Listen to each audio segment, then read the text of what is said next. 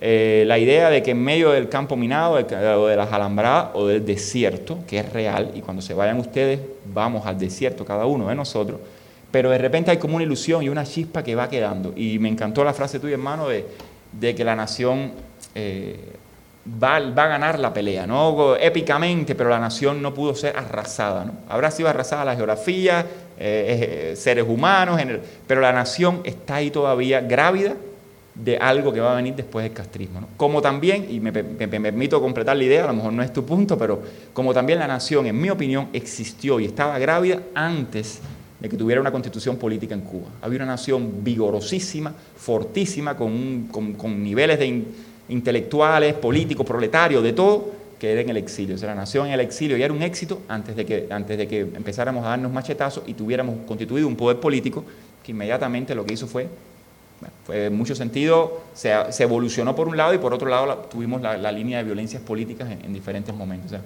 la nación no ha podido ser devastada, como tal vez otros totalitarismos las han devastado completamente, y, eh, y estoy hablando de los totalitarismos asiáticos, cosas así. ¿no?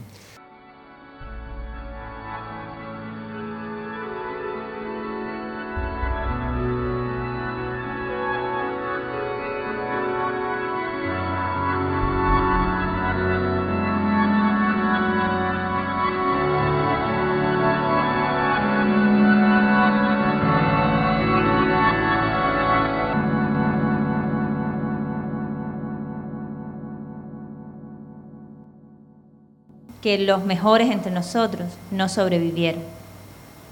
Eh, y, y Will era un hombre bueno, ¿no? Y además todo el libro es diciendo que, él sobrevivió porque, tenía un motivo para sobrevivir, ¿no? Que era contar la historia, escribir el libro.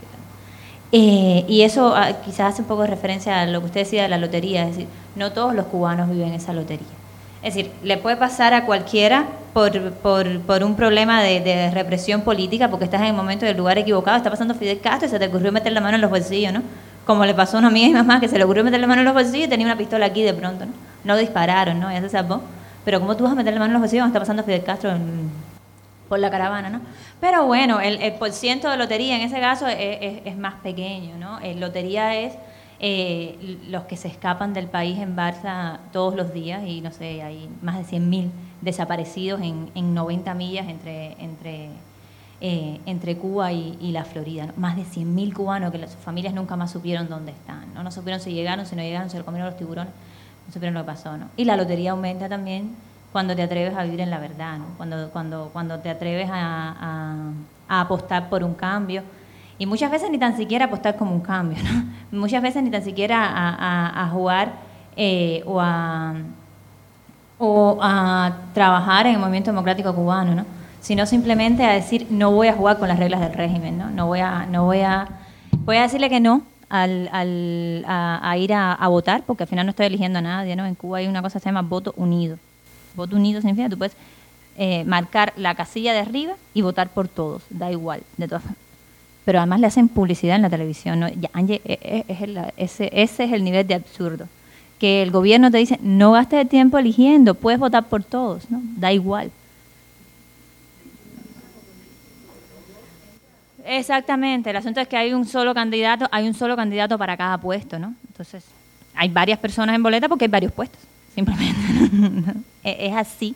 Es decir, ese es el absurdo que el mundo, y los cubanos en primer lugar, ¿no? Pero el mundo también, se ha dado la, el, lujo de tolerar, ¿no? con todo lo, lo que eso implica, ¿no? Implica cosas como Venezuela ahora mismo, o como Ecuador, o como, o como Daniel Ortega, que hace dos semanas limpió la mesa eh, de la oposición. Ahora mismo ya no hay más partidos políticos libres en, en, Nicaragua. ¿no? Él dijo que el líder de la oposición, él dijo que el líder de la oposición no era el líder de la oposición.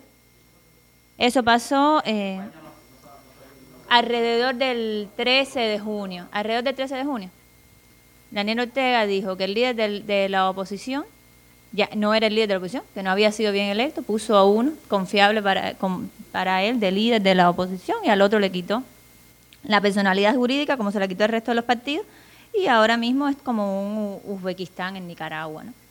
Eh, y son muy amigos de Cuba, ¿no? Entonces, bueno, nada.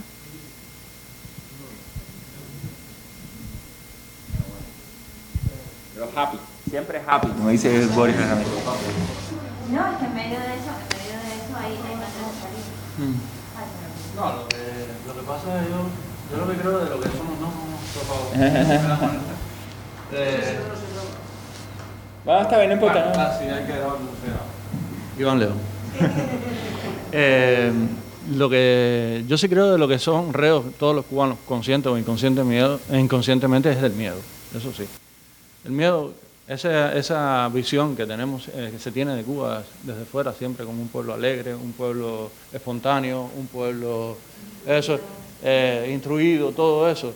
Eh, en realidad todo, desde mi punto de vista, son máscaras. Yo en ese sentido comparto mucho el pesimismo de Orlando. O sea, yo soy muy, muy ácido en la visión que tengo sobre mí mismo y sobre nosotros como generación, nuestros compatriotas y todo eso.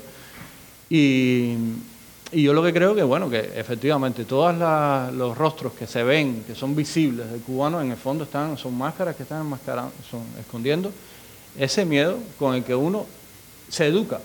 No es un miedo, eh, no es ese miedo atávico que tenemos a la noche, a la cosa, no, esos miedos que son eh, necesarios, son forman parte de nuestra esencia como, como personas, ¿no? Pero, sino es un miedo completamente eh, inducido por la, por, por, claro, por, por, por, prácticas sociales, por prácticas sociales. Yo recuerdo ser un adolescente, un crío de 12, 12 años, que me gustaba el rock, y haber escrito en una libreta los nombres de unos grupos de rock y por eso haberme buscado un problema que en aquel momento se me llamó desde el instituto donde estaba y me diversionismo ideológico. Claro, eso lo, lo sabemos lo que es, ¿no? Eso lo sabemos los dinosaurios. Los, los, los más viejos, los, los abuelitos.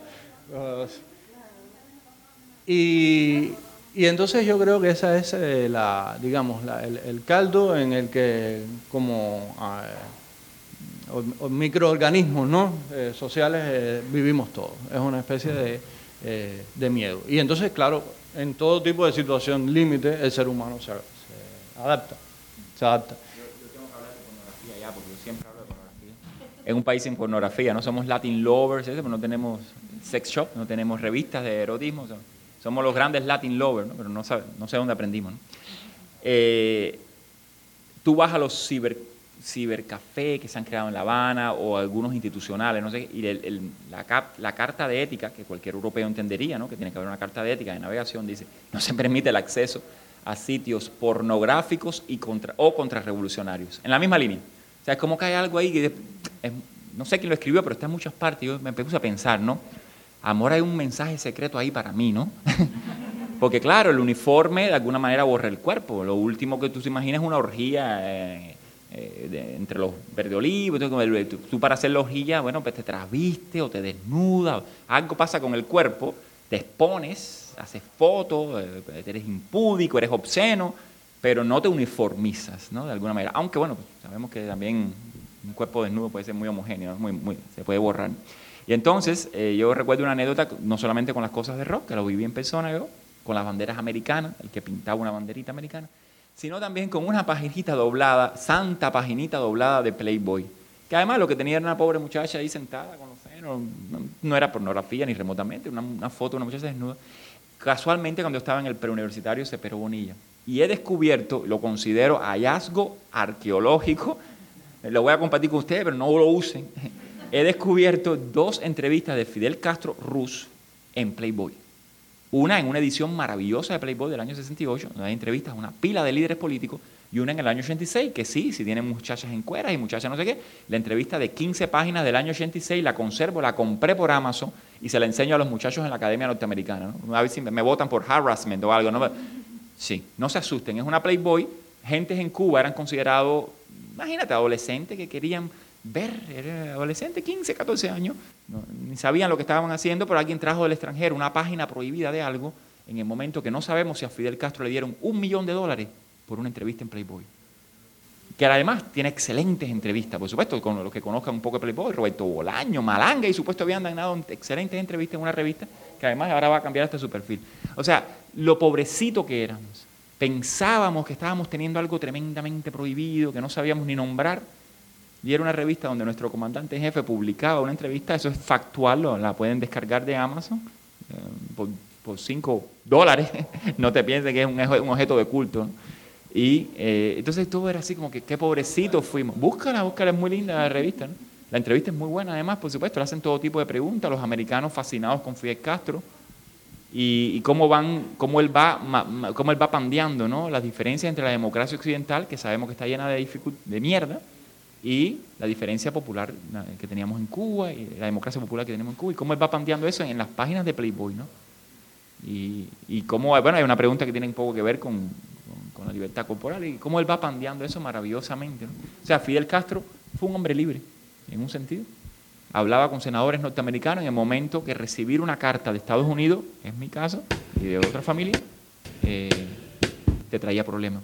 No tenías que declararlo, yo, trabajé en biotecnología, ya, ya está, empezaba a pasar un poco esa, esos 80, pero todavía conozco personas que le exigieron que no podía visitar la casa o no podía vivir en la casa de sus padres, tenía que tener un apartamento aparte, o no podía trabajar en biotecnología en una división de, de biología molecular, porque su padre no era fiable.